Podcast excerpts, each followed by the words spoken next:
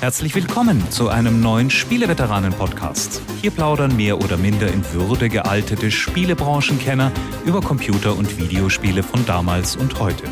Und nun viel Spaß mit der neuen Folge. Willkommen zum Spieleveteran-Podcast 168 oder wie wir ihn scherzhaft auch nennen, KW 23 2020. KW 19 2020. Aber Jörg, ich merke schon, du bist schon fast vertraut mit der neuen äh, Kalenderwochenzählweise, weil äh, das war das richtige Jahr immerhin, warst du schon ja, mal geistig. Fast vertraut finde ich jetzt grundlos grausam, muss ich sagen. Man hätte auch sagen können, du hast dich leicht, du bist leicht in die Zukunft enteilt.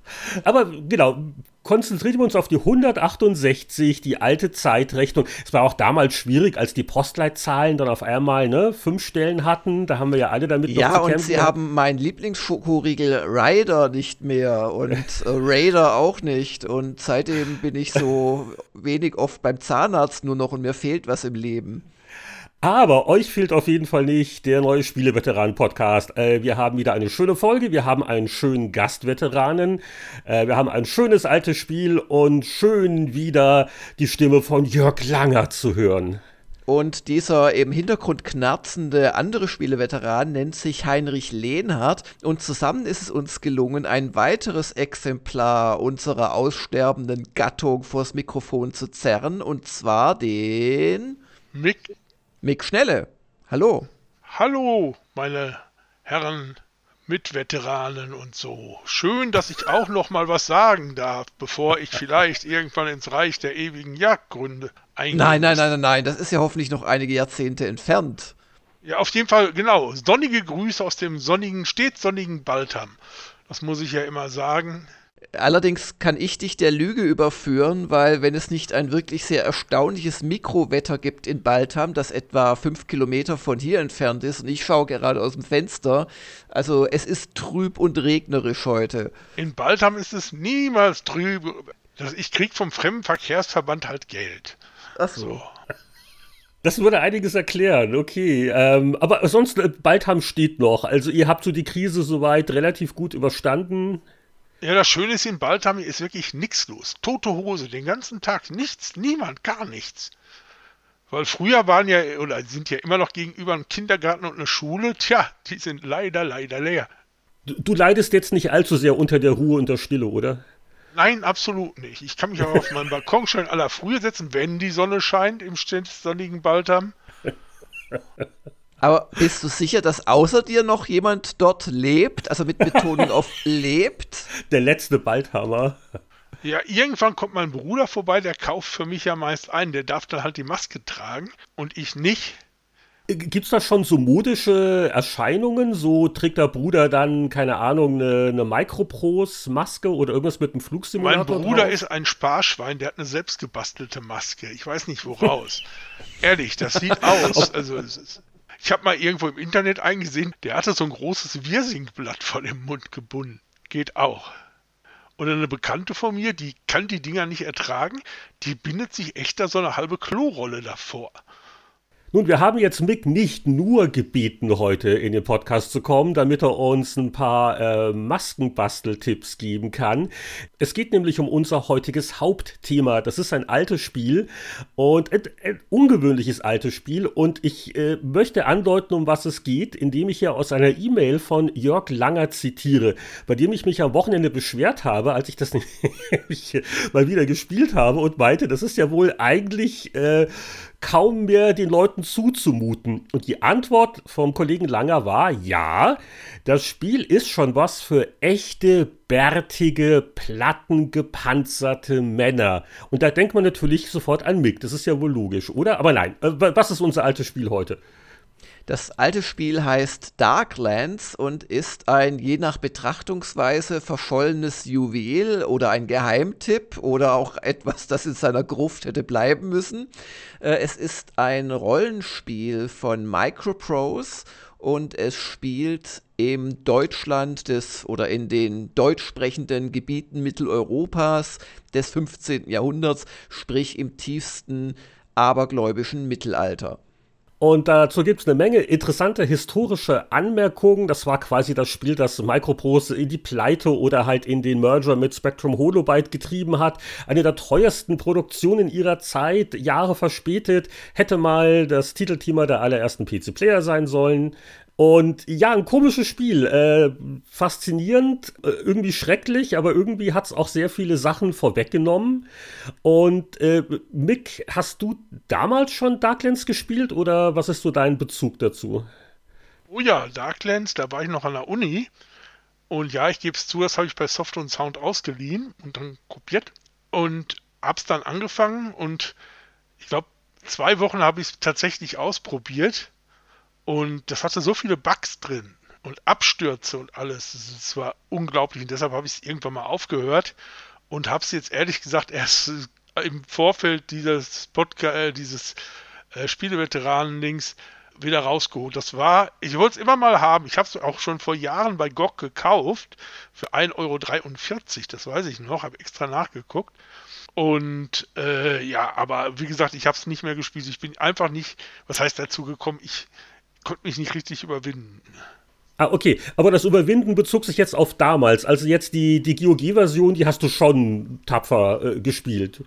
Ja, ja, klar. Wenn ich, wenn ich einen Euro 43 ausgebe, dann spiele ich es auch. Genau. Okay. Also, wollen wir auch jetzt gar nicht zu viel schon verraten. Und äh, ich äh, bin schon drauf gespannt. Ich glaube, wir, wir werden noch ein bisschen unterschiedliche Einschätzungen haben.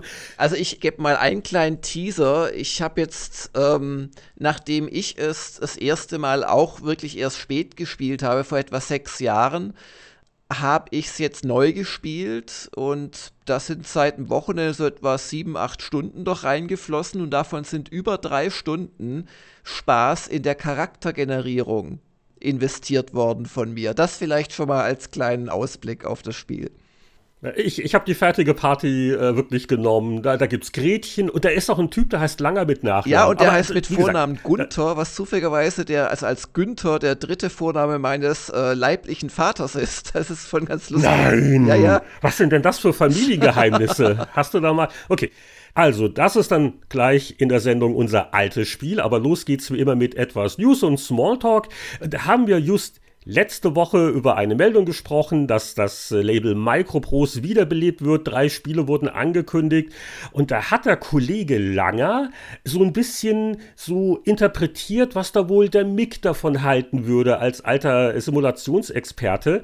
Und so ein Zufall, heute ist der Mick wirklich in der Sendung. Äh, wie fandest du das richtig, äh, was äh, Jörg da sich so gedacht hat für dich? Kommen wir einfach aufs Ding, als ich es gelesen habe, habe ich mir schon gedacht, was soll der Blödsinn denn?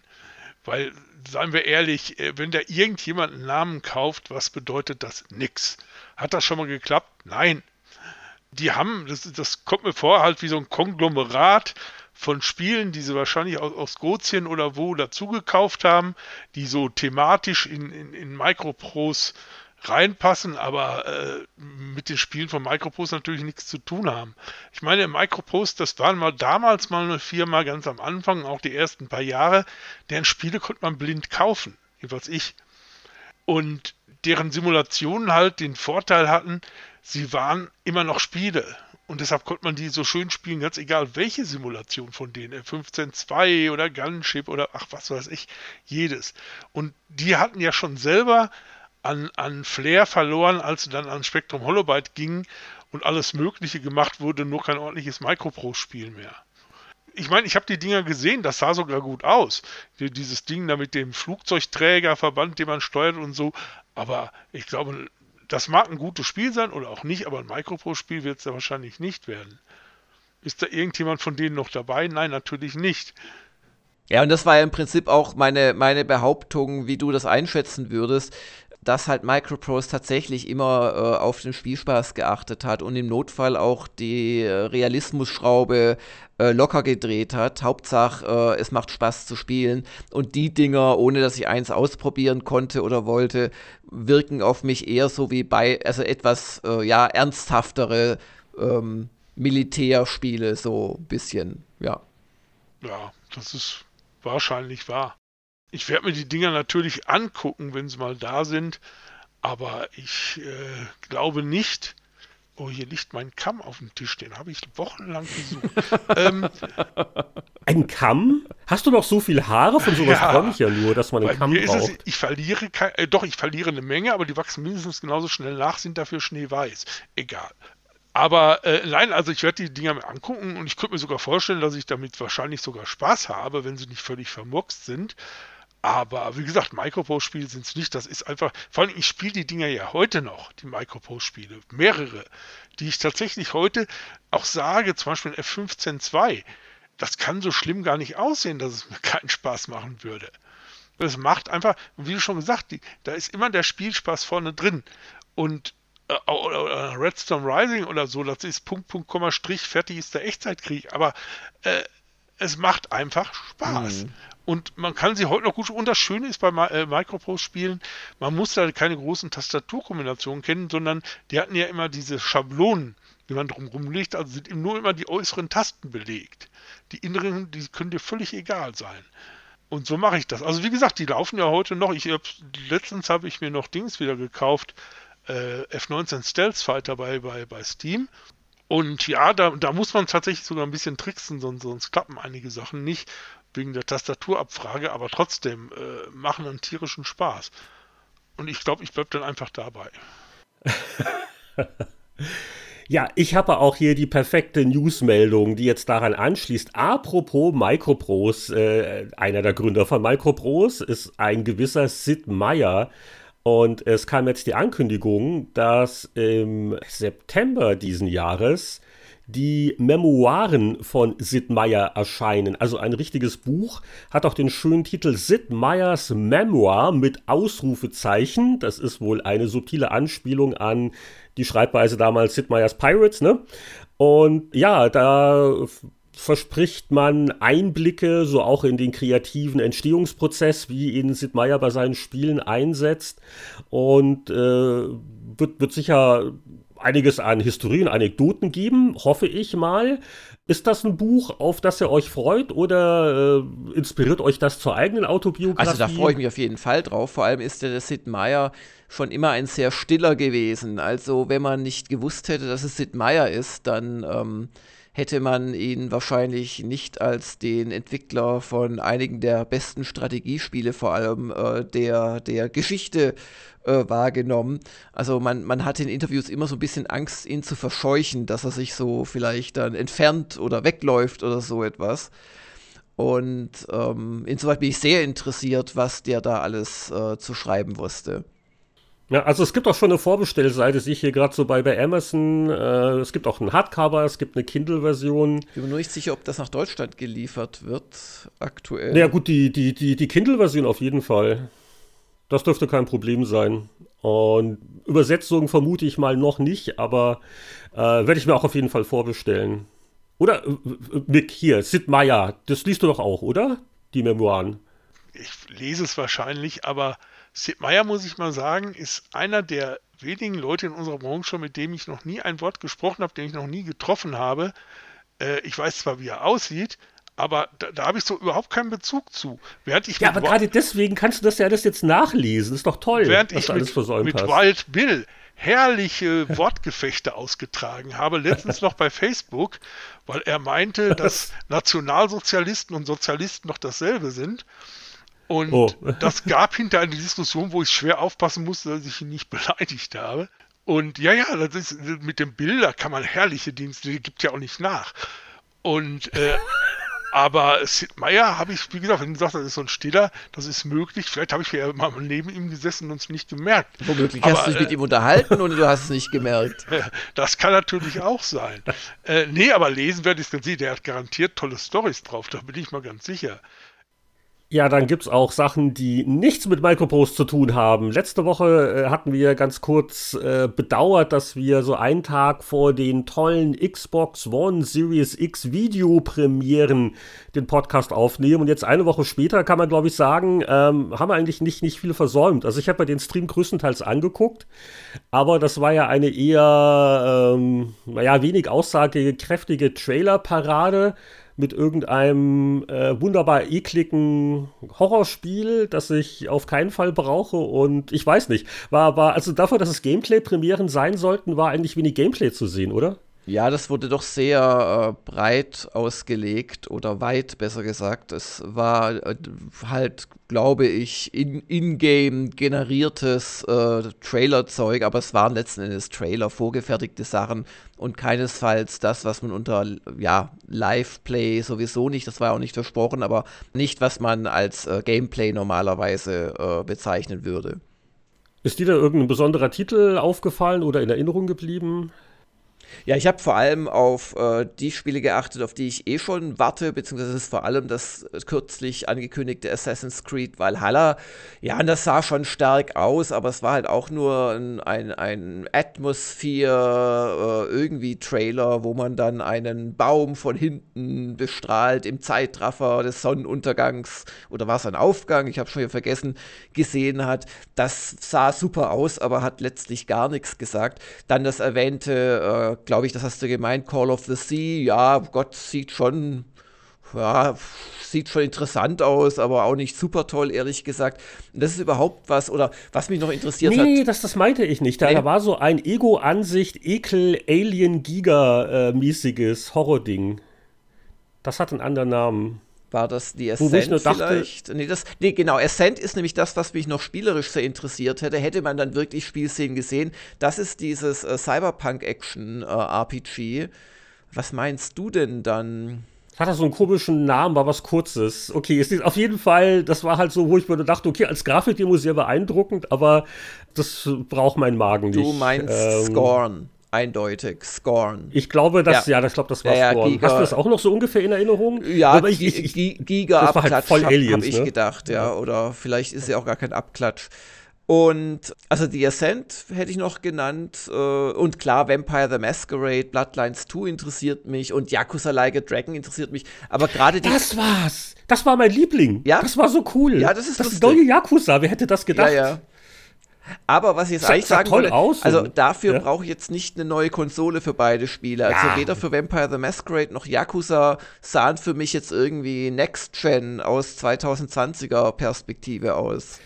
Ja, ist bei jeder neuen Generation so und das neue Halo war auch noch nicht zu sehen. Also, also mal gucken, da kommt sicher noch einiges nach, aber ja, also äh, ich glaube, und das Next-Gen-Fieber, das ist noch steigerbar. Ich, ich, oder wie, wie viel Xboxen hat Mick vorbestellt, nachdem er das gesehen hat? Ich habe die letzte Konsole, die ich gekauft habe, vom Switch mal abgesehen, war die PS3. ja. ja. Und die benutze ich bis heute noch als Blu-ray-Player. Und das ist es dann aber auch eine, für eine PS4 oder diese. Die Xbox habe ich mich mit der, wie hieß die noch? Äh, dieses grün-weiße Dingen. Äh, das ist die 360. 360, ja, genau. Ja, richtig. Damit habe ich aufgehört, mich für Xbox zu interessieren, weil die hatten ja alles Vierteljahr eine neue Benutzeroberfläche. Da hatte ich einfach keinen Bock mehr drauf. Und ich habe mir dann auch überlegt, was gibt es denn da drauf, was ich jetzt wirklich spielen will. Und da Sache bin ich mit dem Switch besser bedient. Und ich glaube auch die beiden neuen, die äh, Xboxen und PS, äh, da gucke ich auch erstmal ein paar Jahre zu, was da so passiert ich bin da jetzt echt nicht mehr, weil vor allen Dingen die richtig guten Sachen kriegst du ja meistens auch noch auf dem PC früher oder später. Und da bin ich echt nicht so, so, so Dings drauf. Also, wenn ich überlege, wie, wie, wie ich damals noch drauf war, mit was die erste Playstation rauskam oder Super Nintendo oder was weiß ich, das, das, das war immer irgendwie eher so ein Ereignis und jetzt, naja, ja, er ist auch ein bisschen abgeklärter und weiser. Ja, und nee, gar nicht so abgeklärter, aber jetzt mal ernsthaft, die Spiele sehen doch heute alle gleich aus. Also nicht die Spiele sehen gleich aus, aber ob ich auf Konsole oder PC spiele, ist völlig wurscht. Das, das, das stimmt. Also gerade weil auch Microsoft ja auch wieder viel mehr Sachen auf PC bringt und auch da gibt es Game Pass, das stimmt. Also, also als PC-Spieler kommt man auch ganz gut über die Runden. Ja, eben. Und wie gesagt, da habe ich lieber mein kleines Switch, da spiele ich relativ viel drauf, das muss ich mal sagen.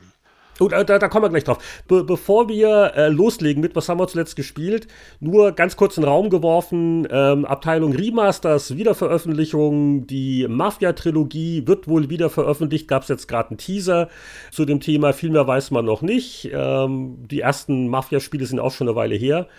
Und was jetzt noch ein Gerücht ist, dass Diablo 2 geremastert wird, aber das hat eine französische Webseite wohl behauptet, die der Vergangenheit schon erstaunlich gut war, was ähm, Informationen zu Activision Blizzard Sachen angeht.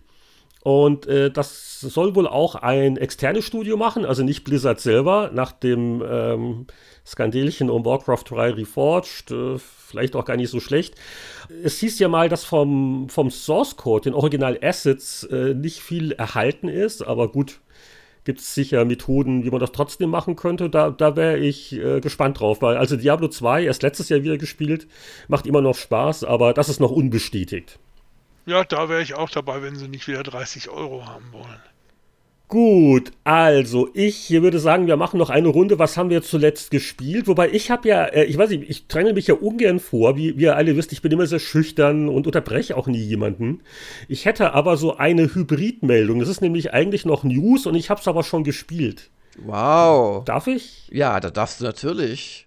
Okay, also Ron Gilbert, äh, der Monkey Island Schöpfer, Adventure Gott, äh, der hat eben mal so ein Mini-Adventure veröffentlicht. Das ist Dolores. Dolores ist so eine Art äh, Anhang zu Thimbleweed Park. Und äh, eigentlich ist das, Anführungszeichen, nur eine Technologie-Demo für Ron Gilberts neue Adventure Engine. Und, äh, und besser gesagt, ein, ein Skriptsystem, das er entwickelt hat. Und äh, damit hat er mal schnell dieses Dolores gemacht und das kostet auch nichts. Wenn man Thimbleweed Park besitzt, dann kann man sich Dolores einfach runterladen. Äh, Gilbert selber meint, äh, es geht ihm hier um eine neue Skriptsprache, mit der er in Zukunft Spiele machen könnte. Er hat ja auch einen Namen gegeben, nämlich Dinky. Jetzt klingt ja Dinky nach Dinky Island, ne? Äh, ich weiß nicht, ob das jetzt einfach nur ein Gag ist oder ob er vielleicht doch jemanden gefunden hat, mit dem er über Monkey Island Rechte verhandeln könnte. Das er jetzt noch spekuliert. Aber die gute Nachricht ist, Gilbert hat ein neues Adventure-System. Das kann man ausprobieren mit Dolores. Äh, die wesentlichen Änderungen sind halt die, es gibt die, die Verben unten einfach nicht mehr, es wirkt also viel moderner. Um mit Sachen zu interagieren, machst du einen Rechtsklick auf das Objekt in der Spielwelt, dann gibt es halt eine Auswahl, was kann ich damit machen. Und auch um Objekte einzusetzen, ziehst du sie vom Inventar, das ist am unteren Bildrand transparent dargestellt, ziehst du die Objekte in die Spielwelt rein. Wahnsinn. Ja, gut, also. Das hat ja noch niemand vorher so geschrieben. Nein, das behauptet da keiner. Aber wie gesagt, also bei, bei Thimbleweed Park hat ja Gilbert den Unterstützern versprochen, wir machen das so wie früher. Mhm. Äh, auch vom User Interface her. Er selber äh, hätte das eigentlich gerne auch ein bisschen moderner. Wie gesagt, man kann es ja einfach mal ausprobieren. Äh, von dem äh, Mini-Adventure an sich darf man sich nicht zu viel erwarten. Das haben sie halt jetzt auch so unter Lockdown-Bedingungen gemacht. Äh, es gibt jetzt auch keine neuen Grafiken oder so. Ähm, es ist so ein äh, Wiedersehen mit ein paar Charakteren und Schauplätzen aus Thimbleweed Park. Und äh, die, die Loris, die ja ähm, Spieldesignerin geworden ist, die kehrt also zurück, um der äh, Zeitung auszuhelfen als Fotoreporterin. Und zwar kriegt sie immer jeweils fünf Themen der Zeitung, zu denen sie ein passendes Motiv finden und fotografieren soll. Äh, Puzzles sind eher klein, aber durchaus vorhanden, aber man darf es halt wirklich nicht als richtiges Spiel sehen, sondern mehr so als, eine, als ein Beispiel für eine neue Adventure Engine. Ähm, da, dafür ist es äh, nett und süß, aber äh, ja, und auch bitte nur spielen, wenn man Thimbleweed Park schon durch hat. Wegen Spoilern und Anspielungen ist es wirklich wie ein Epilog wenn man das Dolores durch hat, und das geht wie gesagt recht flott, ich glaube, es gibt insgesamt 30 von Motive, die man finden und knipsen soll. Äh, da gibt es auch noch einen ganz lustigen Abspann, der läuft recht lange und den sollte man sich durchaus angucken. Da hat äh, Gilbert noch ein paar humoristische Beiträge zu bieten. Also deswegen, das war jetzt hier mein äh, News zuletzt gespielt, Kombi zu Dolores.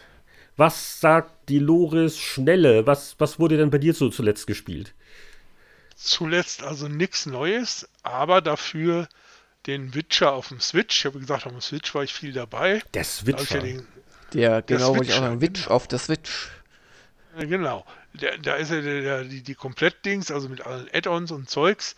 Da werde ich auch noch einiges dran zu tun haben. Vor allen Dingen, das habe ich ja auch jetzt erst angefangen, nachdem ich äh, endlich mit der, mit der ähm, Lupenfunktion halbwegs klarkomme.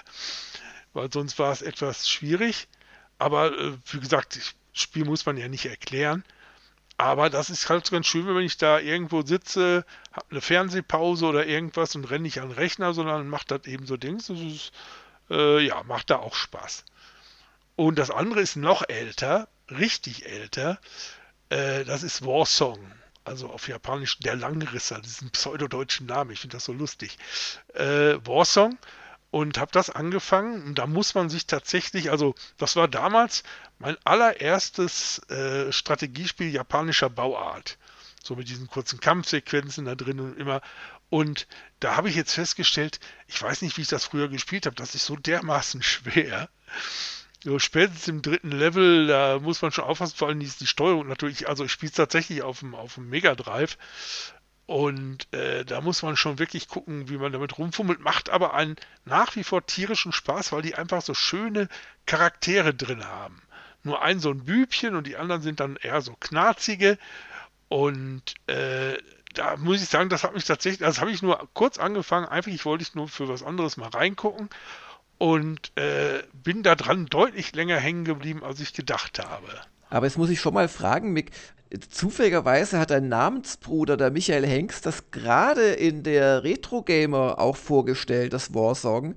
Aber die ist erst seit heute am Kiosk. Das ist also jetzt Koinzidenz, oder? Du hast da nicht gespickt Absolut. und gedacht. Ich, ich habe übrigens äh, für, für die in der Retro Gamer schon vor einigen Jahren äh, Warsong allerdings nicht als Dings, als, als, als Klassiker-Check, sondern als, äh, wie heißt das noch immer? Retro-Revival.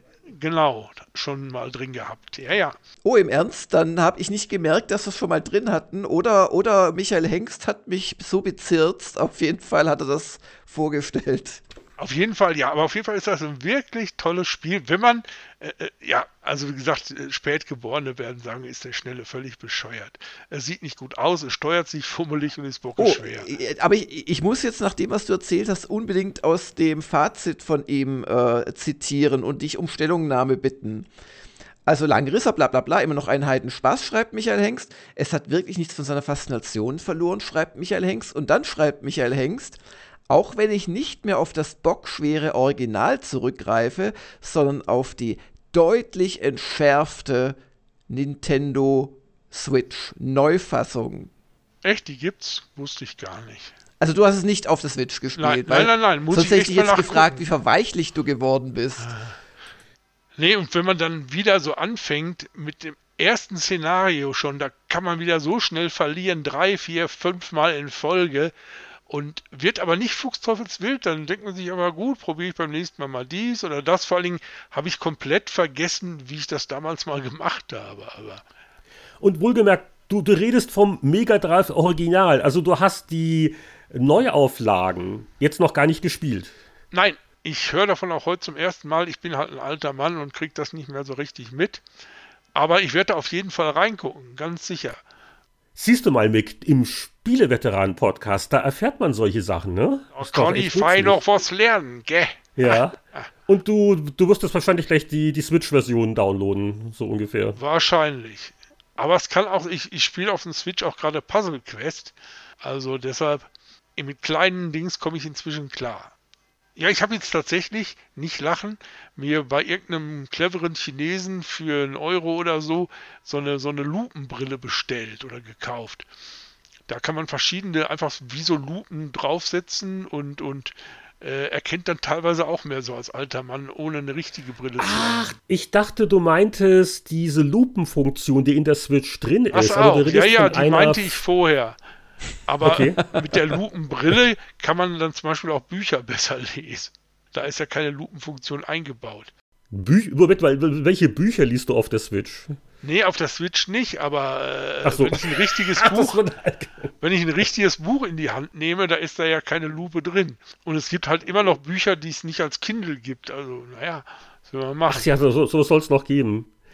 das ist sicher auch nützlich bei, bei diesen Switch-Spielen, wo die Texte alle zu klein sind. Das ja, klar. Da, da ist das ganz praktisch. Vor allen Dingen, die Lupenfunktion ist ja schon ein bisschen fummelig. Und deshalb habe ich da mir einfach, das hat echt nichts gekostet. Der hat 10 Cent fürs Versenden von China ausgenommen. Oh, China, dass da überhaupt noch was durchgekommen ist. Das ist äh... Ja, das ist ja schon ein Weilchen her, der habe ich ja nicht letzte Woche gekauft. Aber äh, nee, ist ganz ja, Falls praktisch. wir irgendwann mit, mit Merchandising anfangen, so für unsere Zielgruppe, so die Spieleveteranen Lupenbrille, ich glaube, da kommen wir alle langsam in das Alter. Ja, so langsam brauchen wir es. Und vor allen Dingen, die Brille hat sogar noch eine eingebaute Lampe. Ja. Nein, Jörg, ich weiß nicht, wie du jetzt dagegen noch bestehen willst mit deinen Spielerlebnissen. Äh, hast du auch Lupenbrillen zu bieten? Ich habe ein weiteres Mal, aber letztmals äh, nicht so viel gespielt, bis auf natürlich Darklands, wo wir ja gleich dazu kommen, weil ich habe ja noch vor einer Woche über die ähm, Untertitel Quest, das war so meine Schwierigkeitsstufe Plus für die GDC-Doku geredet und mittlerweile ist das Ding fertig und erschienen. Final, juhu! Es ist, es ist veröffentlicht. Also es ist jetzt veröffentlicht, ja. Fast fertig, es ist da. Es ist da, auf Deutsch und ähm, mir ist ein äh, Quadratkilometer großer Stein vom Herzen gefallen. Also ich bin echt froh, jetzt fertig zu sein. Also ich bin auch stolz drauf, aber als ich da vor über einem Jahr quasi mit angefangen habe, beziehungsweise im Februar letzten Jahres ein Crowdfunding für gemacht habe, hätte ich echt nicht gedacht, dass sich das so lange hinzieht. Aber jetzt ist es geschafft. Ich selber muss ganz ehrlich gestehen, ich habe noch gar nicht reingeguckt, aber das werde ich auf jeden Fall machen, weil mich das echt interessiert. Du mach ruhig mal. Also es ist, es ist, es ist wirklich, äh, glaube ich, eine interessante Sache, wenn man sich natürlich für die GDC oder das, äh, ja, so die Entwicklung der Spielebranche an sich interessiert, weil es kommen halt lauter äh, alte Spieledesigner oder überwiegend alte Spieledesigner zu Wort. Also der Noah Falstein ist dabei, der Warren Spector, der Bob Bates, der Steve Meritsky, der Gordon Walton, ähm, auch zwei ähm, hier im Bezugssystem Spieleveteranen bekannte Leute, der Julian Eggebrecht und der Roland Austinat ähm, sind dabei, natürlich der GDC-Gründer ähm, und noch ein paar andere. Und es ist halt aus meiner Sicht deswegen spannend, weil man nicht nur so die Entwicklung dieser Messe von einer Wohnzimmerveranstaltung bis zu einer ja, Massengeschichte miterlebt, sondern auch äh, was mit einem idealistischen äh, Gründer passiert, der immer noch auf Gemeinnützigkeit pocht, wenn schon Hunderttausende von Euro Gewinn übrig bleiben und die nicht mehr wissen, wohin mit dem Geld. Also er und seine Vorstandsmitglieder. Die haben dann angefangen, ähm, äh, jedem Besucher kostenloses Eiscreme-Zeug und, und äh, so eine Cola, die hieß Jolt Cola, die war besonders Koffein angereichert. Ähm, kostenlos auszuschenken, aber sie haben einfach quasi das Geld nicht wegbekommen, das sie das übererwirtschaftet haben. Und dann haben natürlich die anderen Gründer das Geld gesehen und der Chris Crawford hat gesagt, nein, wir sind nicht gemein, wir sind gemeinnützig, wir machen so. Und dann haben die den halt wirklich rausgekickt, ziemlich übel. Und und ich glaube, das gibt die Doku recht gut wieder. Ich habe den dann auch besucht. Der ist danach, der hatte Depressionen zwei Jahre lang, hat nichts mehr arbeiten können nach, nach diesem Rauswurf, ist dann nach Oregon gezogen. Also der, der hat halt in San Jose gewohnt oder bei San Jose. Und mit dem habe ich mich dann getroffen in Oregon, auf seinem ja, Landgut, kann man sagen. In Oregon, da sind doch diese ganzen Sekten in Amiland. Das mag sein, das ist ja so ein bisschen, ähm, ja, schwach bevölkert, wäre, glaube ich, der richtige Ausdruck. Ist der nördliche Nachbarstaat von Kalifornien. Und, ah ja, aber Sekten haben die auch woanders, denke ich. Nee, nee, aber ich habe mal irgendwo gesehen, das ist so, so richtig so, das Nest der Sekten ist Oregon. Naja, egal. ich, ich, ich bin da einmal durchgefahren und bin nicht angesprochen worden von irgendjemandem, also. Ja, du musst natürlich auf so, so, so, so, so einen uralten Bauernhof, wo sie dann alle sitzen und Kinder des Zorns, kennt das jemand von euch? Also, also der Chris Crawford wohnt auf einem uralten Bauernhof, aber mir sind da keine okay. also anderen Menschen begegnet, sag ich mal vorsichtig. Auch, auch keine Jünger oder so, oder man hat ja auch nichts eben. angeboten, so. Doch, er hat mir, er hat mir die Chili con Carne seiner Frau angeboten und die muss eine Lokalberühmtheit bei Kochwettbewerben sein. Also da hingen lauter so Auszeichnungen an der Wand und ähm, es hat gut geschmeckt, ja.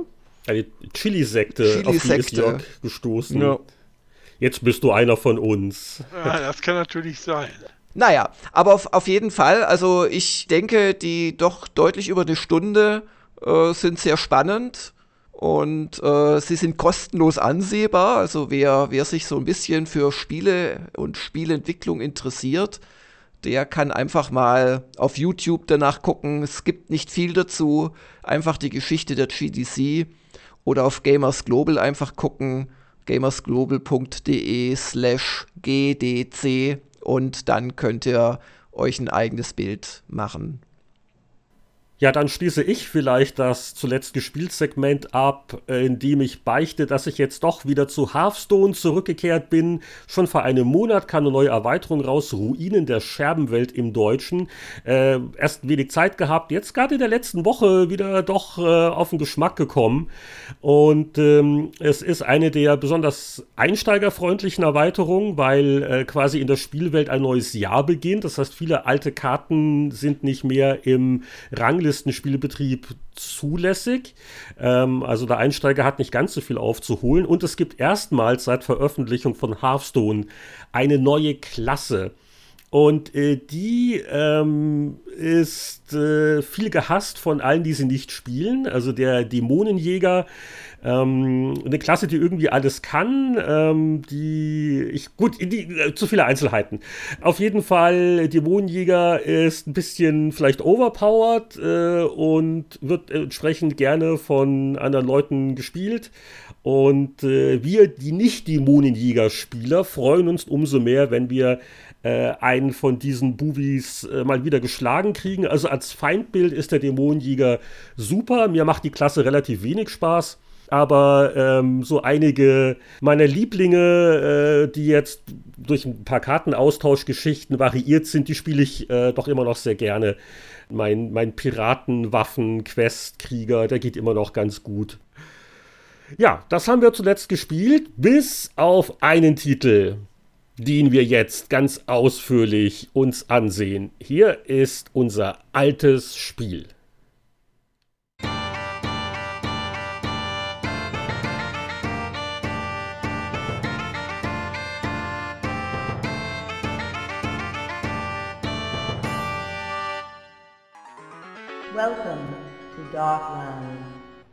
Das römische Reich deutscher Nation im 16. Jahrhundert, wie man es kennt und liebt, mit Zaubersprüchen, mit geflügelten Schreckenswesen und mit einem Detailgrad, der beeindruckend ist.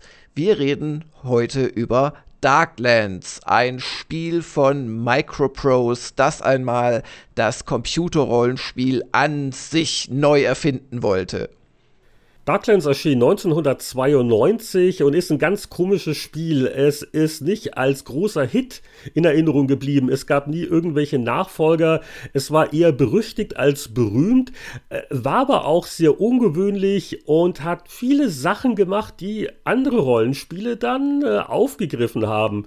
Vom Kampfsystem bis zum Open World Flair ein ganz faszinierendes Produkt und äh, aus dem finsteren Mittelalter ist es nur ein kleiner Schritt zu Raubritter Mick. Ja, ich meine, das hatte schon wirklich sein eigenes Flair, vor allen Dingen, weil ja die Karte in so gesehen echt war, sagen wir es mal in Anführungszeichen. Äh, du fängst meinetwegen an in Zürich und wanderst dann nach Passau. Äh, das hat einfach einen völlig anderen Wert, als wenn ich von äh, Burg Schreckenstein zum äh, Stein der Weisen wandere oder so. Das war einfach, das, das war so, so, so ein Extra in dem Spiel, was, was, also mich hat das fasziniert, vor allen Dingen, weil es das ja bis dahin so nie nirgendwo gab. Also mir ist kein anderes Spiel bekannt, das mit echten Namen so rumspielte und vor allen Dingen, wo die Städte auch ungefähr da lagen, wo sie hingehörten.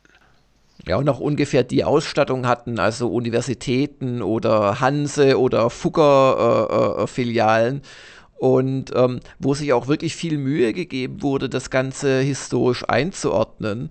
Also wenn man die Anleitung liest, das sind viele, viele Seiten, ist da ein guter Teil der Seiten darauf verwendet, ähm, einem die historische Situation klar zu machen, dass es kein Deutschland damals gab, sondern halt unabhängige Fürstentümer und freie Reichsstädte, grob zusammengehalten von dem deutschen König, der auch gleichzeitig der erwähnte, äh, der Kaisers erwähnten römischen Reichsdeutschen Nation war, der aber gar nicht mal so viel Macht hatte, die lag ja eher dann wiederum bei anderen Fürsten.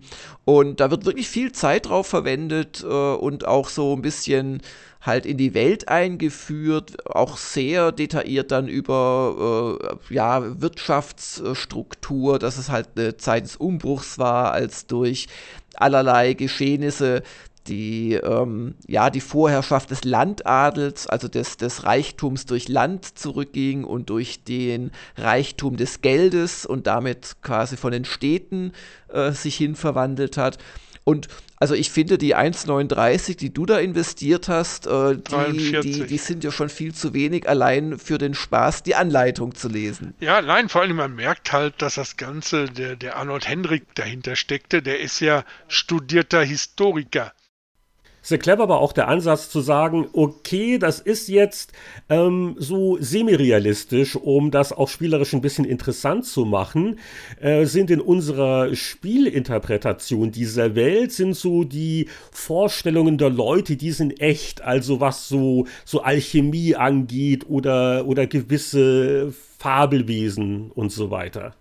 Ja, sie haben natürlich äh, das alte Microprose-Prinzip auch da berücksichtigt. Also es muss Spaß machen, es muss ein Spiel sein. Und es wäre wahrscheinlich auf Dauer vielleicht ein bisschen zu langweilig, wenn man nur gegen Wölfe, den ein oder anderen äh, Braunbären und den äh, typischen Raubritter vom nächsten Hügel kämpft. Und darum haben sie halt ein recht breites Bestiarium, das sich jetzt nicht so von anderen Fantasy-Rollenspielen unterscheidet. Also es gibt, äh, ja, sagen wir mal, es gibt Monstren, es gibt Dämonen da haben sie sich quasi eher frei an äh, mythologischen Themen äh, bedient. Es gibt den Tatzelwurm, es gibt Drachen, es gibt natürlich Hexen. Ja gut, aber das ist ja genau das, was die sagten, das ist die Vorstellungswelt der Leute zu Klar, der Zeit. aber dass du dann auf dem Weg von Stuttgart nach äh, München von einer Hexe wirklich umgebracht wurdest oder von einem Tatzelwurm ist dann doch eher selten vorgekommen. Ah. wer weiß, wer weiß. Aber sie haben ja auch noch mehr gemacht. Also sie haben ja auch Magie im Spiel. Also es gibt zum einen die Religion und die Anrufung von Heiligen. Das ist dann im Prinzip ein Schutzzauber, den du für eine gewisse Zeit hast. Es gibt die erwähnten Alchemisten, das sind quasi, auch wenn man Potions herstellt, es sind quasi die Zauberer im Spiel, die damit äh, Gegenstände verbessern können oder ihre ähm, Mitkämpfer schneller machen können oder auch Schaden austeilen können mit so letzten Endes Wurfgeschossen. Und dann gibt es noch Artefakte im Spiel äh, die sind noch oft das Ziel von Quests und die haben dann halt auch, das sind dann im Prinzip die magischen Schwerter plus zwei. Also es können Waffen sein, es können aber auch wieder Gegenstände sein, die dir andere Boni geben. Und insoweit also ist quasi schon einiges so auch äh, freie Interpretation. Aber sie haben sich halt auch viel, viel Mühe gegeben, äh, ein ja, ein Waffen- und Rüstungs- und auch überhaupt ein Spielsystem zu machen, ähm, das doch etwas anders ist als äh, so das übliche Fantasy-RPG. Und da können wir gerne noch über Details dann später reden, die mir sehr, sehr gut gefallen. Ich möchte nur mal eines nennen. Ähm, es ist ein Spiel, wo Wunden bei dir, obwohl es jetzt kein Verwundungssystem, wie es es dann später oft gibt, mit, mit so, jetzt hast du ja einen Schuss ins Knie bekommen, das gibt es nicht, aber die äh, Stärke Hitpoints, die du verlierst, also die Lebenspunkte, die sind nicht einfach nach dem Kampf wieder da oder mal kurz durch ein schnelles Trinken einer Heillotion oder Potion wieder generiert, sondern du musst da teilweise tagelang und mit, mit Heiler oder ärztlicher Aufsicht quasi kampieren, damit die Leute wieder einsatzfähig werden. Und das sind so Details, die es schon sogar heute noch abheben vom ganzen Fantasy-RPG allerlei. Wie ist dann so der Spieleinstieg? Was mache ich da eigentlich? Mick, äh, du hast ja die GOG-Version auch frisch wieder gespielt. Fass uns das doch mal äh, leicht verständlich zusammen. Ja, du fängst an in der Stadt. Ich weiß jetzt ehrlich gesagt nicht, das muss ich echt zu meiner Schande gestehen, ob das immer dieselbe ist. Also ich habe in Zürich angefangen. Es ist immer eine andere. Ja, ich, ich habe auch irgendwas anderes. Ich hatte irgendein Dorf, dessen Namen ich gleich wieder vergessen habe, aber damit äh, haben wir schon mal eins der vielen Zufallselemente erwähnt. Was mir daran gut gefällt, gefiel, war gleich, ich muss nicht durch eine Stadt laufen und alles irgendwo suchen. Ich hasse das sondern das sah eher aus wie bei Pirates. Das sind halt so, so Satzzeilen. Äh, willst du die sowieso Gasse links? Willst du noch eine Stunde in der Kneipe sitzen bleiben? Willst du zur Hauptstraße? Willst du zu links? Und da wird dir erstmal gesagt, ja, du solltest dich am besten einmal ausrüsten, ohne jetzt großen Ziel erstmal vorzugeben. Und du solltest gucken, dass deine Leute Dings sind und äh, du gehst dann durch die Stadt, indem du halt diese Sätze anklickst. Du läufst nicht irgendwo rum, sondern äh, machst das. Und da gehst du dann in die Gasse der, der Handwerker, wo es halt Schwerter, was weiß ich, Schilde, Zeugs gibt. Und äh, rüstest deine Leute aus. Die sagen dir auch gleich, du hast ein bisschen was dabei, was du verkaufen kannst, was dir Geld einbringt. Und da muss man sich damit schon eine Weile beschäftigen. Und in den Gassen lauern natürlich dann irgendwo düstere Gestalten, was auch immer. Und du kommst dadurch erstmal, also sehr lange Zeit in den Städten, also in deiner Anfangsstadt da verbringst. Du kannst natürlich auch gleich rausgehen, das gibt's auch, nur bist du dann auch relativ schnell tot. Draußen ist gefährlich. Und drinnen kannst du dich dann, dann halt gucken, dass du deine Truppe durch Jagen von Dieben oder was weiß ich so langsam hochpeppelst. Und äh, ja, so geht's erstmal los. Okay, schon mal danke. Jetzt weiß ich zum Beispiel, was ich falsch gemacht habe, weil ich natürlich so schnell wie möglich in die große weite Welt gezogen bin, aber dazu später noch mehr. Äh, okay. Ja, aber äh, das ist ja trotzdem nicht, wie man eigentlich anfangen sollte. So kann man anfangen, weil es wird eine äh, ne, äh, durchaus ausgewogene quasi Default-Truppe bereitgestellt. Aber ich habe es ja eingangs erwähnt, es ist kein Witz. Ich habe wirklich Stunden damit verbracht. Also ich habe übrigens auch, ich habe es äh, am Samstag gespielt, habe diese Anfangstruppe genommen. Wie könnte ich nicht, wenn einer der vier Anfangsleute fest vorgegeben Gunther Langer heißt, habe ich natürlich gespielt. Äh, Gunther Langer und Gretchen und Eckhard und wie sie alle heißen, haben nicht sehr lange überlebt, aber immerhin wusste ich dann halbwegs wieder, wie es geht. Aber ähm, ich habe dann wirklich Stunden, also über drei Stunden damit verbracht, äh, mir meine Wunsch-Anfangstruppe zusammenzustellen, weil die haben da ein unglaublich kompliziertes, aber wie ich finde auch wirklich schönes und völlig ohne Zufall auskommendes Charaktergenerierungssystem, das auch so sich immer wieder heute wiederfindet, zum Beispiel aktuell in äh, Mountain Blade 2 Bannerlord ist das äh, ganz ähnlich gemacht. Ähm, du fängst an als Kind, also erstmal musst du dich entscheiden, kommst du aus einer äh, noblen, also adligen Familie, aus einer reichen Kaufmannsfamilie. Äh, da gibt es schon so sechs Möglichkeiten, die schon mal ein paar Grundsachen beeinflussen und die dann auch später auf die Berufe, die du haben kannst, ähm, Auswirkungen haben. Dann wählst du deine Kindheit. Äh, dann kannst du äh, mehrmals äh, Jobs wählen und diese Jobs hängen davon ab, was für Fähigkeiten, Attribute und so weiter du dir gegeben hast, welche Jobs du früher hattest, deine Familienherkunft. Es gibt 37 verschiedene äh, Berufe bevor du anfängst zu spielen quasi. Und die haben doch extremen äh, Einfluss darauf, was deine Werte sind und wie du dich später schlägst. Und da muss man doch viel nachlesen und auch ausprobieren. Und ich hatte dann echt Spaß daran, mir einen total ähm, äh, ja, ähm, gläubigen oder tugendhaften, ja, tugendhaften äh, Ritter zusammenzuzimmern, vor allem weil der Ritter mit der besten Anfangsrüstung starten darf. Ähm, dann habe ich mir einen, äh, eine Heilerin gemacht, die gleichzeitig eine gute Bogenschützin ist. Dann habe ich mir meinen Alchemisten gemacht, der auch sehr religiös ist, der schon Kontakt zu einigen Heiligen hat, so von Anfang an, aber auch eine, einige Alchemieformeln beherrscht. Und das auszutüfteln macht einen Riesenspaß, also zumindest mir, weil es dann auch so Strafen gibt. Also wenn du mehr als drei Berufe, die kosten dich dann immer fünf Jahre, also von 15 bis 20, von 20 bis 25, von 25, und wenn du mit 30 noch nicht ins Abenteuer ziehst, dann fangen wieder an, deine Grundwerte zu sinken. Und während deine Grundwerte Ja, das ist leider so. Ich kann das nachvollziehen, dass die Perception, vor allem also die Sehkraft, sagen wir mal, wörtlich äh, denglisch übersetzt nachlässt oder die Kraft, Leselupe. das Charisma, Lesebrille, genau, ausfallende Haare, Charisma wird geringer. Und ähm, das musst du halt dann wirklich ausbaldowern. Manche Berufe kannst du aber gar nicht in den ersten 15 Jahren quasi erlernen, weil du wirst nicht Archbishop, bevor du nicht eine Karriere als Geistlicher hinter dir hast. Und allein da also ihr werdet vielleicht lachen oder mir widersprechen, aber allein da steckt schon sehr viel Spielwitz und vor allem machst du dir halt wirklich das Leben leichter, weil es halt zum Beispiel bestimmte Regeln gibt. Es wird von fast allen Werten wird immer nur der Beste der Party äh, benutzt. Das heißt, du brauchst zum Beispiel einen, der charismatisch ist und der äh, gut die äh, deutsche Sprache, also die normale Sprache spricht, kontra Latein. Das ist also sehr sinnvoll, einen in der Party zu haben, der beides sehr hoch hat. Ähm, ist aber völlig egal, ob du noch drei andere mit auch noch gut Charisma hast. Genauso ist es beim Heilen. Du brauchst einen super Heiler, es ist völlig egal, ob du noch drei andere mitteilen hast. Und wenn du das mal so kapiert hast, kann man so richtig schön da rumprobieren und sich die, die Ideal-Leute machen. Es gibt dann bei der GOG-Geschichte auch noch so ein Cluebook dabei. Ich weiß nicht, ob das Teil der Originalpackung war oder ob man sich das damals dazu kaufen musste, weil ich habe es auch erst später entdeckt.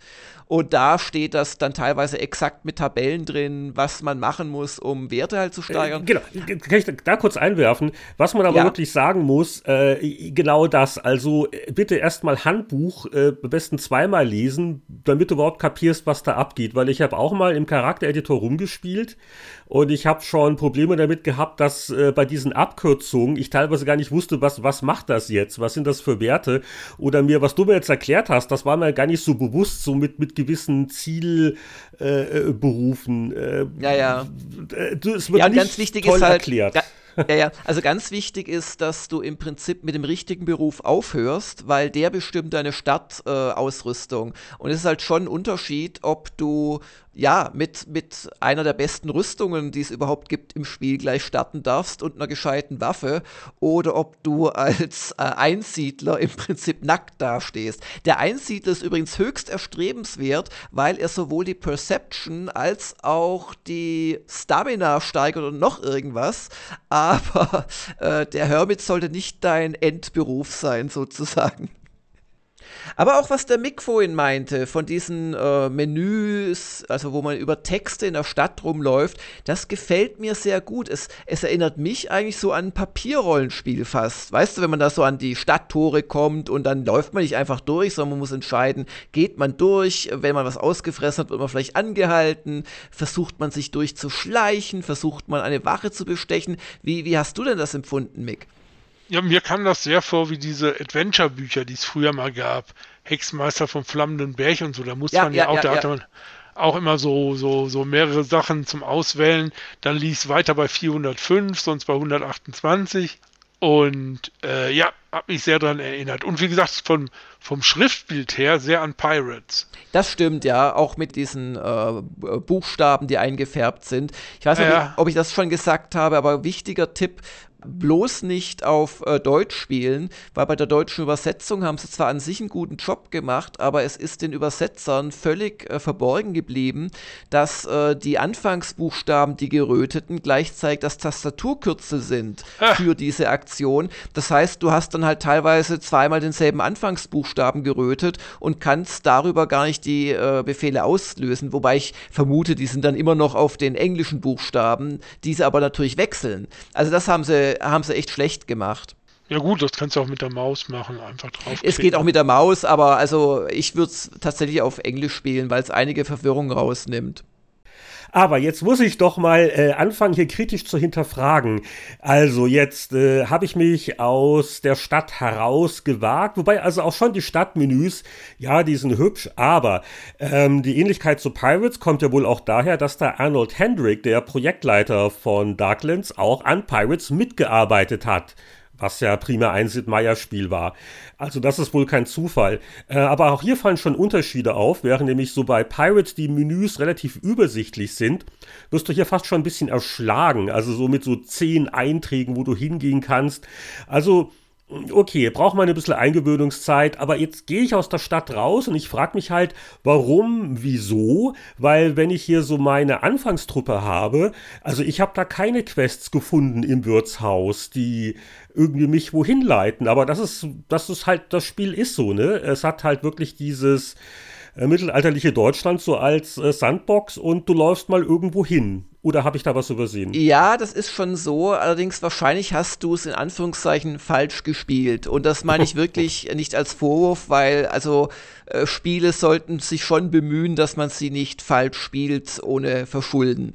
Ähm, das macht auch dieses Spiel allerdings wiederum mehr in der Anleitung und im Cluebook. Also im Cluebook, da ist am Anfang quasi so eine Art Kurzgeschichte oder Kürzestgeschichte, wo quasi dieser Heldentrupp, der da vorgegeben ist mit Gretchen, Mädchen und, und dem Gunther und so weiter, äh, von ihren Erlebnissen erzählen.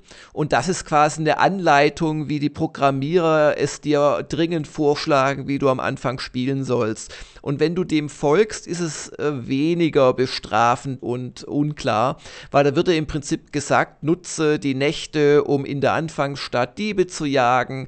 Das bringt dir Loot, das bringt dir äh, Skillsteigerungen, das bringt dir vor allem aber auch Respekt bei den Einwohnern. Und wenn die dich mehr respektieren.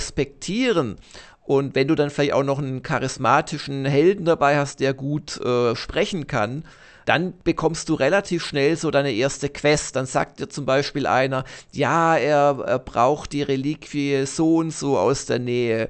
Und dann, oder es gibt auch Quests, ah. die, die, die quasi nur in solchen Textbildschirmen stattfinden, schon in der Stadt. Und wenn du da Glück hast und deine Werte gut genug sind, dann hast du auf einen Schlag gleich drei Floriner oder wie das auf Deutsch hieß, das, äh, die, oder Taler oder irgendwas, was ja relativ viel Geld ist und dann gehst du auch ganz anders gerüstet aus der Stadt raus. Also, mein also du musst in der Anfangsstadt deinen Ruf quasi auch äh, erarbeiten, neben den Werten, die man Ja, genau, weil das hat, sehr, das hat viele Vorteile. Einmal der Ruf, wenn die Stadt keine freie Reichsstadt ist, sondern wenn sie quasi einem Fürsten gehört, nimmst du diesen Ruf in die anderen Ortschaften desselben Fürsten mit, hast es also anderswo von Anfang an leichter.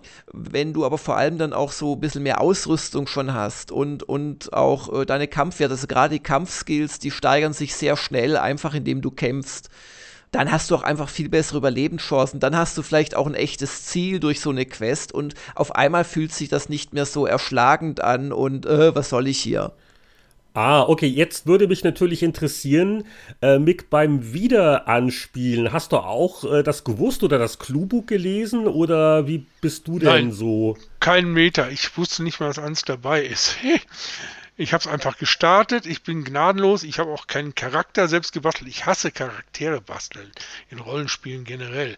Ich habe die, die Truppe genommen und was ich ja wusste, man muss vorsichtig sein. Man muss in der Stadt erst links, das hatte ich weiß nicht, wo ich es gelesen habe. Und habe das auch gemacht und dann ging es eigentlich schon. Also ich hatte da eigentlich relativ wenig Dings, bin dann aber, glaube ich, doch zu früh rausgegangen und war dann auch irgendwann dann mal wieder platt. Da habe ich einfach nochmal angefangen und hier und da geguckt. Äh, es ist schon sehr viel einfach rum und vor allen Dingen, es sind ja lauter Sachen, die dir draußen passieren, die ja zufallsabhängig sind.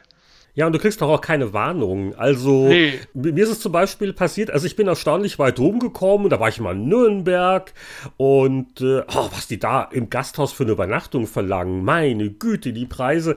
Und ich, ich, ich laufe halt so in der Gegend rum und äh, da ist halt so ein Dorf und ich plaudere da mit ihm, wie heißt der, der, der Dorfschulz? Äh, Schulz, ja. Ist übrigens auch einer der 37 Berufe, den du selbst auch haben kannst. Und ich übernachte da halt und auf einmal mitten in der Nacht, wohl so ein Zufallsereignis, heißt es dann, da stehen jetzt die Dörfler mit den Fackeln und den Mistgabeln vor der Tür und es beginnt ein Kampf, der mich etwas überfordert hat und dann waren alle tot. Also man muss dazu sagen, freies Speichern ist möglich auf der äh, Landkarte, auf der man rumläuft. Und das sollte man auch häufig machen, weil solche Sachen passieren, wo du halt sagst, wie, wie hätte ich das wissen sollen? Da gab es auch ja. keine Warnung, dass die irgendwie schlecht gelaunt sind oder so. Passiert euch das auch? Bei mir ist passiert, dass er in den Sumpf eingesunken ist er ist zwar nicht versunken, aber ich musste die Rüstung opfern, um ihn ja wieder rauszukriegen. Ja, ja, ja, so Sachen passieren. Also es gibt, es gibt viele böse äh, äh, Vorkommnisse. Vor allem ist das Spiel, finde ich, unnötig grausam, wenn man eh schon am Boden liegt, sprichwörtlich. Also das Kampfsystem ist ja so, dass du auch bewusstlos werden kannst. Also wenn dein ähm, Ausdauerbalken auf Null ist, bevor dein Lebensbalken auf Null ist, ist es eigentlich gut, weil dann wirst du bewusstlos und die Gegner lassen von dir ab. Wenn du dann den Kampf gewinnst, ist nicht viel passiert. Wenn du den Kampf verlierst, dann passiert es regelmäßig, dass dieser zurückgelassene Charakter, ja, je nachdem ausgeraubt, äh, gefangen genommen oder auch von fliegenden Dämonen entführt wird mit den frohen Worten und euch war klar, dass ihr ihn nie wiedersehen würdet und man sieht ihn dann auch nie wieder.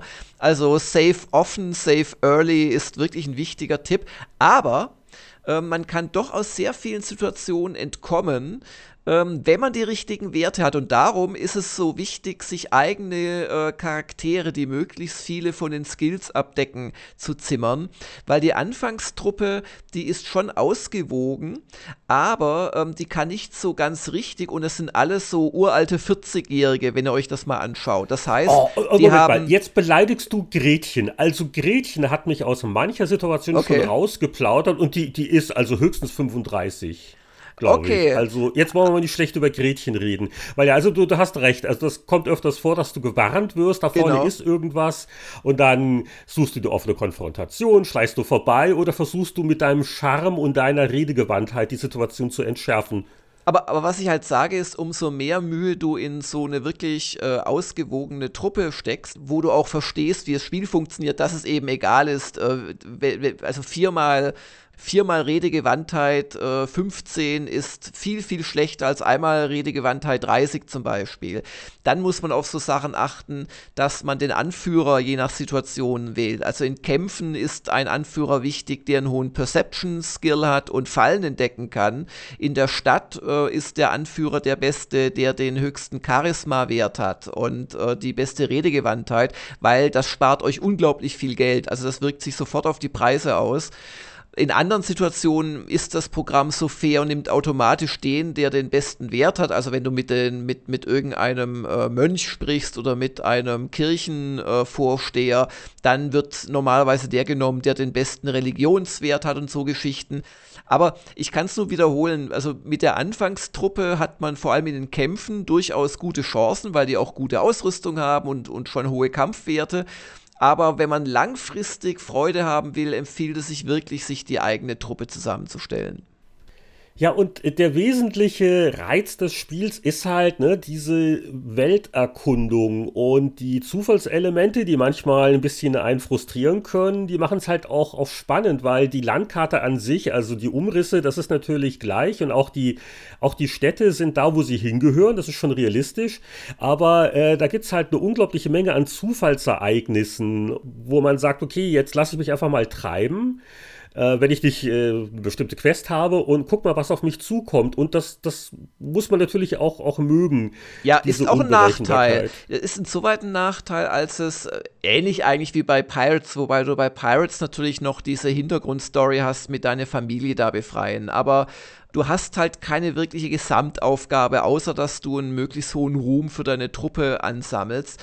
Man muss sich dann langsam die Aufgaben selber setzen. Also zum Beispiel, dass man möglichst viele ähm, Heilige äh, kennenlernt, quasi eine spirituelle Verbindung zu ihnen aufbaut in, in Gameplay-Terms, also dass man möglichst viele Schutzzauber oder, oder wie auch immer Zauber hat. Es gibt da die verschiedensten Heiligen, die man dann anrufen kann. Da gibt es auch eine Währung für, die kriegt man durch Beten wieder und so weiter. Dann will man äh, an Universitätsstädte gehen, wo man halt äh, seine Skills verbessern kann. Dann will man äh, Waffen äh, in einer bestimmten Qualität vielleicht haben, weil es gibt gar nicht mal so sehr viele Waffen, aber da ist so ein kleiner Wert dahinter. Mit Q abgekürzt, das ist die Quality. Und umso mehr Quality, desto teurer, desto äh, mehr Schaden macht die Waffe und so Geschichten. Und was ich schon auch sehr interessant finde, sind die Kämpfe, weil das war eines der ersten RPGs, äh, die, wenn nicht sogar das erste, aber da will ich mich jetzt nicht drauf festnageln lassen, die ein Echtzeit-Kampfsystem mit Pause eingeführt haben, wo man quasi in Ruhe seine Befehle, das ist nicht super komplex, aber schon so Potion schleudern, parieren, verschiedene Angriffsarten mit Auswahl halt auch des Ziels und dann kann man das noch mit Return bestätigen und muss man nicht, aber das schützt ein bisschen vor Fehlklicks und dann löst man die Pause und dann laufen die Leute rum und das ist gar nicht mal so blöd, dieses System und erlaubt auch eine gewisse Taktik. Beispielsweise können Bogenschützen erst ab einem ganz hohen Skill äh, auf Gegner feuern, die von eigenen Leuten verdeckt werden. Also da wird wirklich so Sichtlinien ein bisschen berechnet. Und ähm, also das ist wirklich, also es sieht schrecklich aus, aber es ist echt kein schlechtes Kampfsystem, das da eingebaut wurde. Wo du sagst, sieht schrecklich aus. Weißt du warum? Böse Zungen behaupten, dass manche Sachen so schrecklich aussehen. Auch I-Panzer 44, auch so ein Arnold Hendricks Spiel. Der Arnold hatte eine Brille mit Cola-Gläsern praktisch drin. Und okay. Die meinten, der hat das gar nicht gemerkt. Im Ernst? Das hat mir, natürlich hat das gemerkt, aber das war so, so böse Dings, das von einigen Microprose-Leuten, die mir das erzählt haben. ich meine, hast den Arnold mal getroffen? Ich sag, wieso? Naja, der hat eine Brille mit Cola-Gläsern drin. Mit Gläsern, die so dick sind wie im Boden von so einer Cola-Flasche. Also, er sieht nicht so doll viel. Ah, okay. Ach ja, übrigens, äh, es gibt ja schon noch ein, na, Fernziel ist nicht ganz richtig, aber man entdeckt ja irgendwann diesen Hexenkult. Allerdings spielt man, wenn der besiegt ist, dann trotzdem weiter. Man kann ihn immer noch weiterspielen. Ich habe tatsächlich diesen Kult besiegt. Und zwar, als ich das vor sechs Jahren, glaube ich, äh, zum ersten Mal und auch wirklich gesuchtet habe. Da hat es mich auch äh, noch, noch mehr fasziniert als jetzt beim neuerlichen Spielen.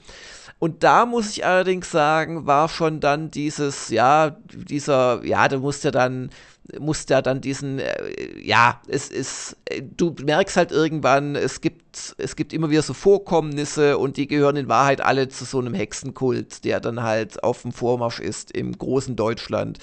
Und ähm, aber das wurde dann schon äh, bei dieser Hauptquest oder wie immer du es nennen möchtest, wurde es doch ein arges Grinding. Und danach hatte ich dann schlagartig jegliche Motivation verloren. Das war allerdings auch nach 40 Stunden oder so. Und das, das, das hat mir schon lange Zeit großen Spaß gemacht. Aber irgendwann ist es dann auch vorbei mit der Faszination. Zumindest ging es mir so. Vielleicht ganz kurz noch zum Kampfsystem. Äh, das ist wirklich eine Würdigung wert, weil äh, einige äh, BioWare-Veteranen zu Protokoll gegeben haben, dass das in der Tat eine Inspirationsquelle für das Pause-and-Play-Kampfsystem von Baldur's Gate war. Hm. Also nicht wahnsinnig viele Leute haben Darklands gespielt, aber die Baldur's Gate-Macher waren dabei. Ähm, war natürlich dann wesentlich verfeinert, aber so die Grundidee, die war halt schon in Darklands drin. Ähm, die Bedienung, also es ist mir dann leichter gefallen, als ich gemerkt habe, oh, wenn man die rechte Maus klickt, dann ist oben noch ja. mal, kommt noch ja. ein Menü weil, weil die Tastaturkürzel, irgendwas hat immer nicht geklappt. Also es ist, es ist schon ein bisschen umständlich. Was wirklich schrecklich ist, ist das Inventar. Und das liegt daran, dass sie das, was du ausrüstest, nicht nochmal extra kennzeichnen. Also du siehst es im Prinzip nur an deiner Figur, ob die einen Panzer hat oder nicht. Und es ist mir wirklich auch jetzt beim Neuspiel mehrmals passiert, dass ich versehentlich eine gute Panzerung verkauft habe, weil ich, weil ich halt äh, so viel Loot hatte, dass ich nicht genau aufgepasst habe. Also das ist wirklich schrecklich schrecklich. Aber es ist schon auch noch mehr drin, was andere Spiele zumindest zur Inspiration genommen haben, was man gar nicht so merkt am Anfang. Äh, es sind just diese ganzen textbasierten Events. Äh, im Prinzip, wir haben, wir haben ja schon über Sims gesprochen und wie da es so eine geniale Idee war von Will Wright, an die einzelnen Einrichtungsobjekte quasi die Logik zu hängen. Also, dass du einen Fernseher anders bedienst natürlich als eine Lampe. Lampe kannst du anmachen oder ausmachen, Fernseher kannst du anmachen, durchschalten oder ausmachen, solche Geschichten. Und das haben sie hier praktisch mit diesen ganzen Menüs gemacht. Und dadurch können sie halt auch äh, bis spät ins Spiel dich immer noch überraschen, indem sie halt äh, in diese Menüs einfach neue Situationen einbauen und, und das neu verknüpfen. Und das gibt dem Spiel doch eine gehörige Komplexität, auch wenn du im Prinzip ansonsten nur in Städten rumrennst, einkaufst und so weiter, mit Mönchen sprichst, betest, in der Landschaft rumrennst und eben kämpfst, aber durch diese Encounter, wo praktisch jeder Bildschirm neu programmiert wurde von der Logik her, wirkt das Spiel zumindest auf mich quasi tiefer und vielseitiger, als es in Wahrheit ist.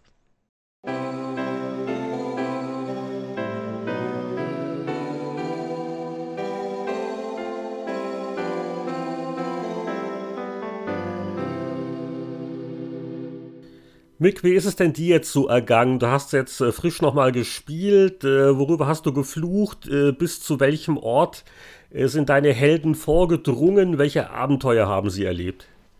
Wie gesagt, das ist Kämpfe und da war ich meistens schnell tot. Also habe ich wieder von vorne angefangen. Ich habe ja nie, eine, eine, so wie Jörg, das hätte ich vielleicht machen sollen, mir eine ordentliche Truppe zusammenbauen, faul wie ich bin. Und bin so weit gar nicht vorgedrungen, bin aber in den kurzen Strecken, wo ich oft war, viele von diesen Zufallsevents passiert. Da bin ich auch teilweise einfach hin und zurück gegangen, um zu gucken, was passiert mir denn dann noch so. Das muss man einfach mal sagen. Und äh, hatte einfach, der Spaß war bei mir tatsächlich so dieses Flair von dem ganzen Drumherum. Wenn ich jetzt aber sagen würde, ich bin, oh Gott weiß wie weit gekommen und habe da 20 Stunden gespielt, das habe ich nicht nochmal gemacht, weil ehrlich gesagt, da hatte ich keine Lust zu. Hm. Da, die Freude am Dings ist mir relativ schnell vergangen.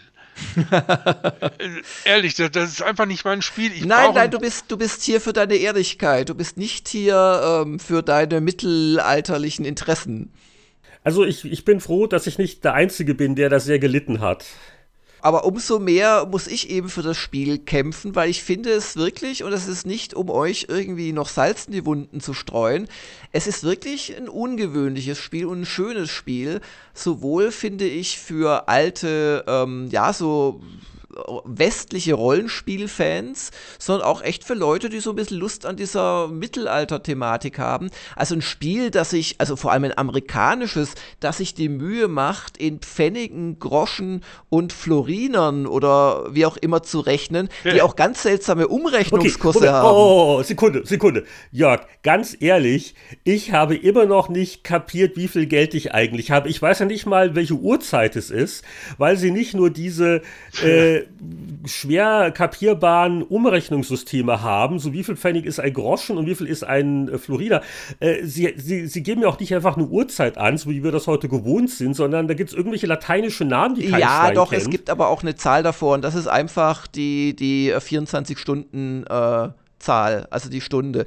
Du musst. Naja, gut, aber in den, in den Dialogen heißt es dann immer ja, ab der ja, ja. Äh, sowieso Stunde äh, mit irgendeinem so Begriff. Und, ja, also, da musst halt wieder die äh, Anleitung gucken, wann, wann ist. Ja, okay, ja kann man jetzt sagen, das ist toll für die Atmosphäre, aber der Arnold Hendrick, äh, dazu gleich äh, mehr zur Entstehungsgeschichte, hat das ja auch alles zugegeben nach dem Motto, das war natürlich äh, teilweise Blödsinn, wie schwer man es dem Spieler gemacht hat, überhaupt zu kapieren, was da abgeht. Das ist sicherlich richtig, aber ich möchte doch nochmal loben, also allein diese Geschichte mit den Wunden, also sagt mir, sagt mir ein anderes Computerrollenspiel, wo du teilweise eine Woche kampieren musst oder zwei, bevor du wieder äh, stark bist und ähm, das macht wahnsinnig viel Spaß, ne? Ja, nein, das nicht unbedingt. Ist es deswegen nicht so. Aber es motiviert dich vielleicht, in eine Stadt mit einem guten Heiler zu gehen, weil diese Heiler sind teilweise auch Quacksalber.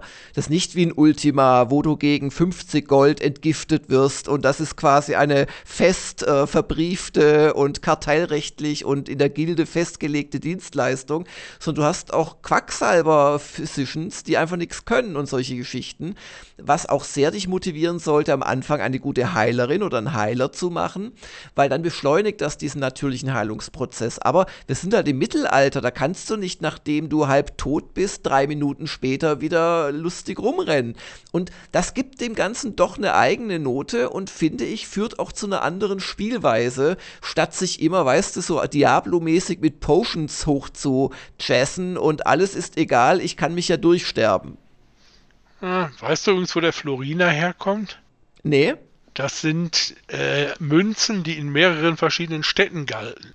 Auf dem Floriner selber stand dann meistens verschiedene Währungen aufgedruckt und wie viel das bedeutete. Da ah, kommt der Floriner. Das ist interessant. Her. Sehr mhm. gut. Das habe ich aus Bares für Rares. Ehrlich. Okay, und, und ich, ich muss aber auch nochmal hier anerkennen, so sperrig ich das finde, ich war schon, glaube ich, damals nicht begeistert und äh, heute noch viel weniger äh, von diesen Hürden, äh, die das Spiel dir auferlegt. Es ist dennoch faszinierend. Also, was ihr schon beschrieben habt, äh, einfach diese, dieses Szenario und man, man läuft mal und guckt, was kommt, diese riesige Karte, so hässlich sie auch sein mag. Und das erste Elder Scrolls Arena, das kam ja auch erst ein paar Jahre später raus. Ne? Also äh, sowas gab es nicht eigentlich wirklich hm. auf dem PC, so eine Art von Rollenspiel. Weißt du, was uns das hässlichste in dem ganzen Spiel war? Das Intro. Das Intro. Ja. Boah, ey. Ja, ich habe gelesen, dass äh, da, ich glaube, der Hendrik selber hat es mal gesagt, dass sie gar nicht wenige Kunden hatten, die das Spiel zurückgebracht haben zum Händler, weil sie glaubten, es sei ein Bug weil das Intro so hässlich war. Mhm. Sie dachten, da ist was mit der Grafikkarte irgendwie nicht kompatibel. ja, das konnte ja früher hab, auch mal passieren. Ja, also ich habe ich hab gestern noch mal extra einen Screenshot gemacht, äh. wenn man das keiner glauben will. Und das ist wirklich eine Szene im Intro, wo diese, diese Gargoyles wohl dann über eine mittelalterliche Stadt äh, fliegen sollen. Das ist einfach grüne Pixel, dunkelblaue Pixel und schwarze Pixel. Da fehlt es dir an der Fantasie, Heinrich. das Erstaunliche ist halt, äh, dass das zu seiner Zeit das vielleicht teuerste Spiel in der Entwicklung war. So ganz genau weiß man es nicht mit den Zahlen. Mhm. Aber äh, drei Jahre lang etwa wurde an Darklands rumgemacht. Das war für die frühen 90er äh, ungewöhnlich. Und äh, es gibt so verschiedene Angaben, was das insgesamt gekostet hat. Also Hendrix selber hat mal gesagt, drei Millionen Dollar. Ähm, Bill Steely hat mal wohl von zwei Millionen gesprochen. Äh, wie dem auch sei, es war eine unglaubliche Summe, weil die Vergleichszahl ist die von Ultima 7 und da hieß es, Ultima 7 hat etwa eine Million gekostet. Ja. Und äh, da ist das schon erstaunlich. Wobei der Hinweis jetzt sehr böse ist, weil Ultima 7 ist ja, glaube ich, zur selben Zeit erschienen und das war natürlich das in jeder Beziehung ähm, ja geschliffenere und auch äh, ja, schönere Spiel, brauchen wir nicht drüber reden. Ja, ja, ja. Und äh, ja, es war halt so, dass man den Hendrik halt hat machen lassen. Ne? Nach dem Motto, äh, der hat schon einige erfolgreiche Spiele für uns betreut. Das war ja nicht nur Pirates, da war ja äh, Stealth Fighter, Silent Service 2, ähm, also wirklich ein, ein alter Microprose-Veteran schon gewesen.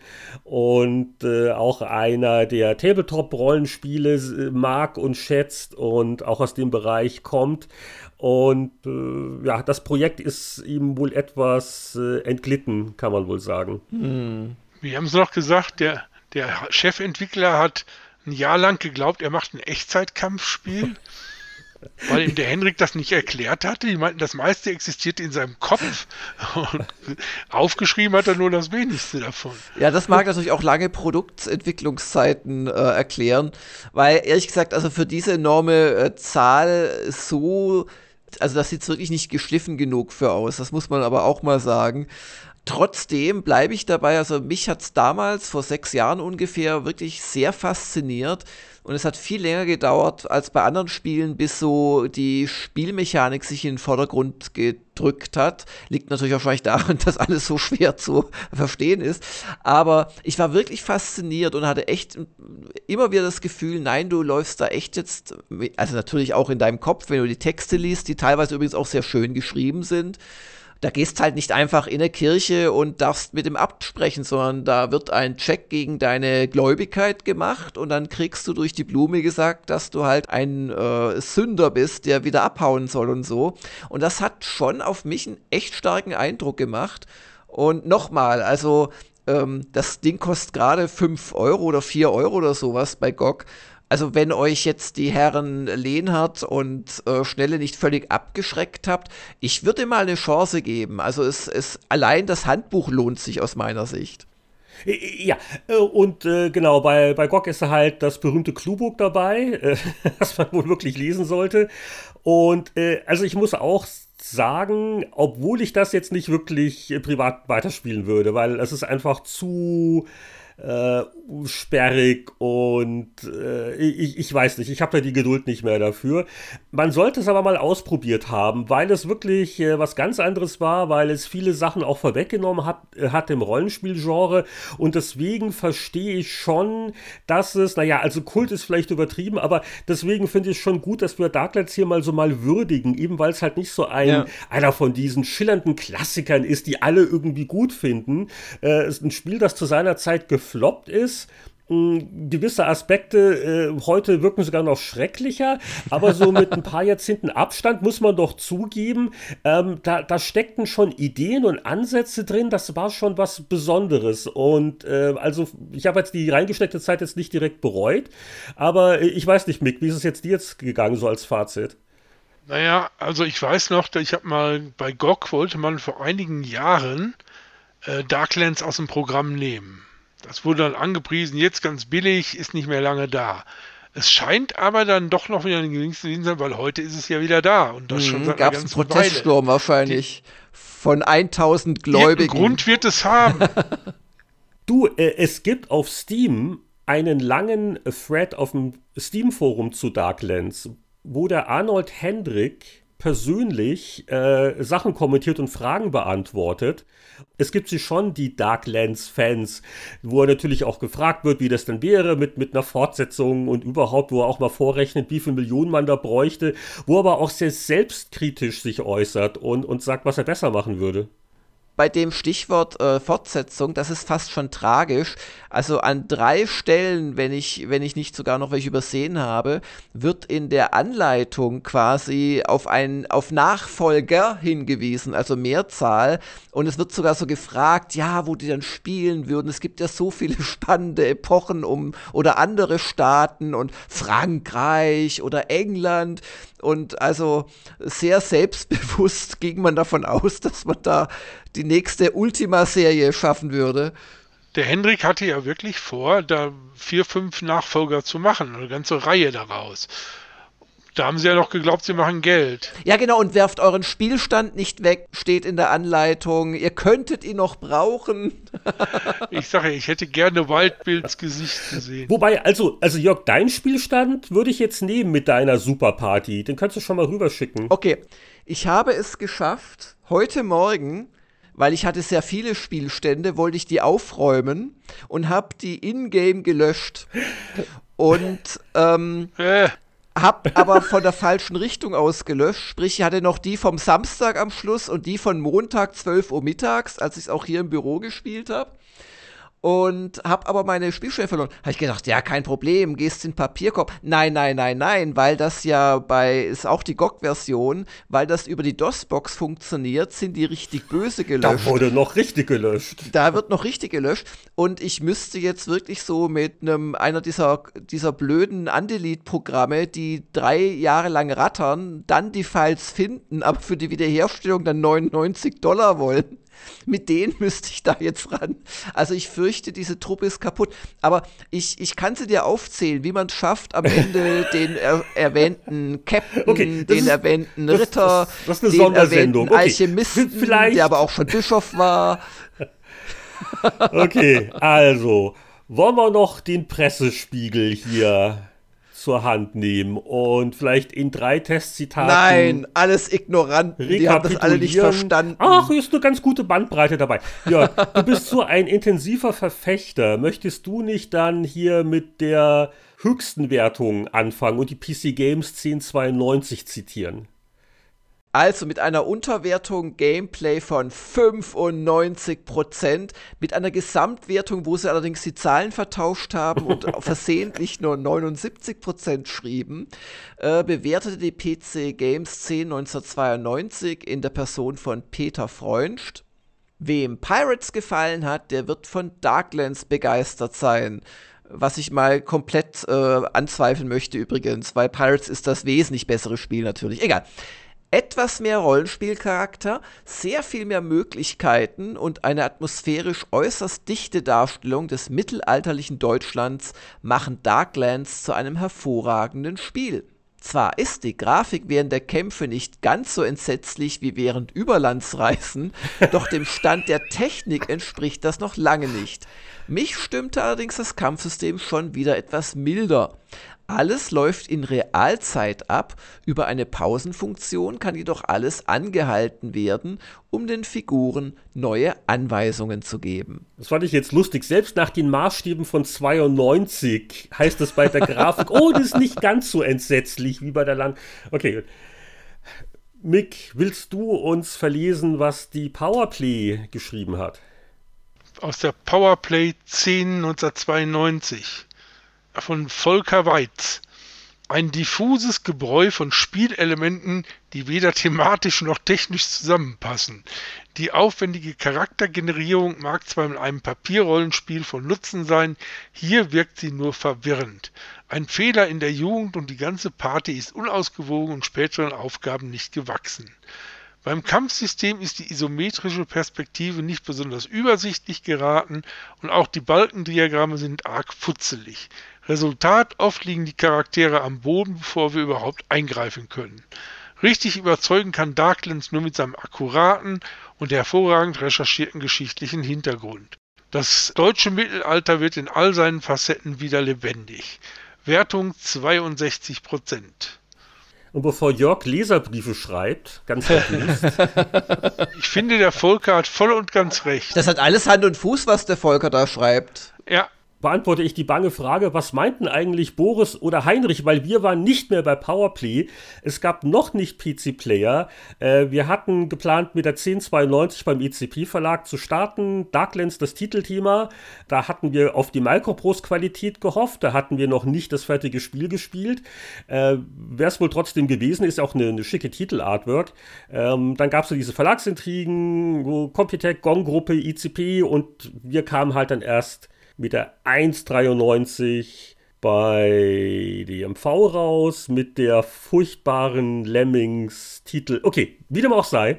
Ich habe tatsächlich noch was gefunden und zwar das beliebte Buch PC Spiele 93. Das haben Boris und ich damals geschrieben und da ist wirklich ein Test von Darklands drin. Also da haben wir wohl äh, das doch noch irgendwie untergebracht. Ich kann nur nicht mehr sagen, wer den Test geschrieben hat von uns beiden.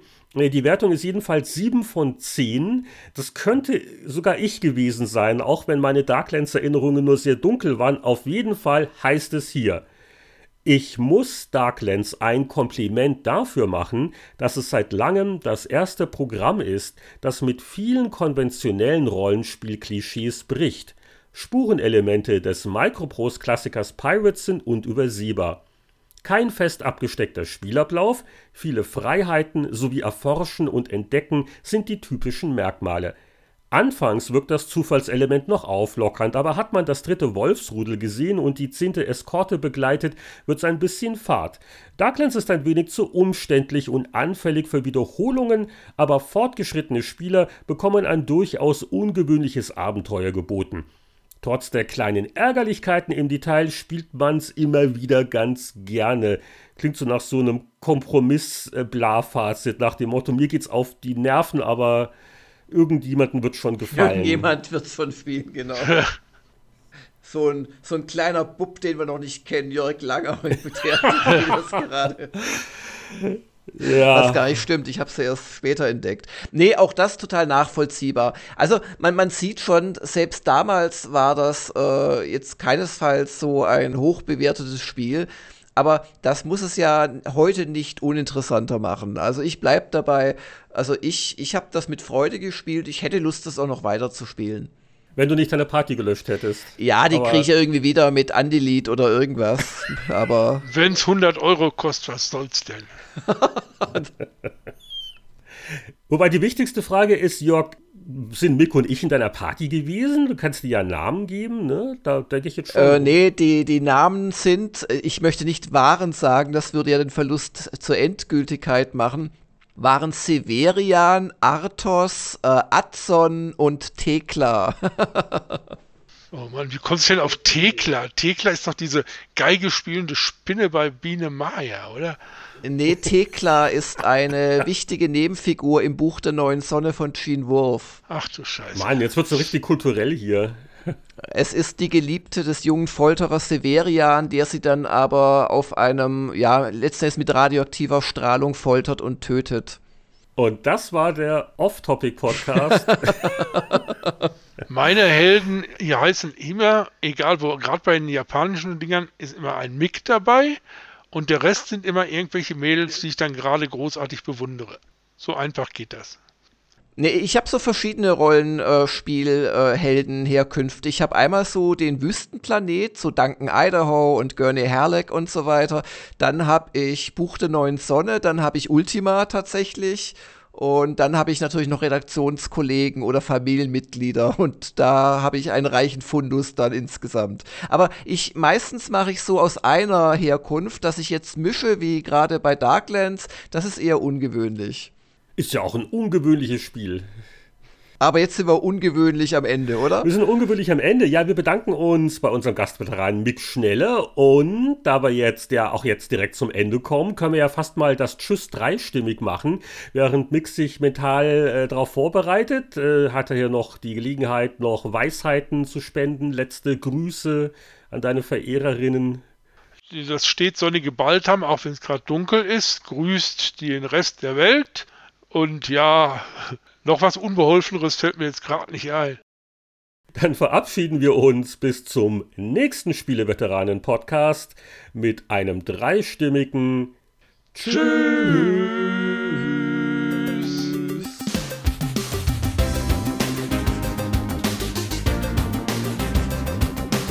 Das war Spieleveteranen-Podcast Nummer 168, die Folge für die Kalenderwoche 19 2020. Wir hören uns in zwei Wochen wieder, es sei denn, ihr seid stark genug für Spieleveteranen wöchentlich. Das kann man sich rezeptfrei antun. Ihr müsst uns nur unterstützen auf patreon.com slash Spieleveteranen 5 Dollar im Monat und ihr kriegt alle Folgen. Wie immer an dieser Stelle ein lieber Gruß an alle Hörer und Unterstützer mit namentlicher Erwähnung unserer Mäzenengönner. Und das sind Alexander Schulz, Christian Kohlheim, Gronk, Heinrich von Weinau, Champer, Lüder Görtmüller, Marc-Alexander Grundke, Mario Stritzelberger, Markus Werner, Pascal Wiederkehr und Tobias Navarra. Bleibt alle brav, gesund und verspielt bis zum nächsten Spieleveteranen-Podcast.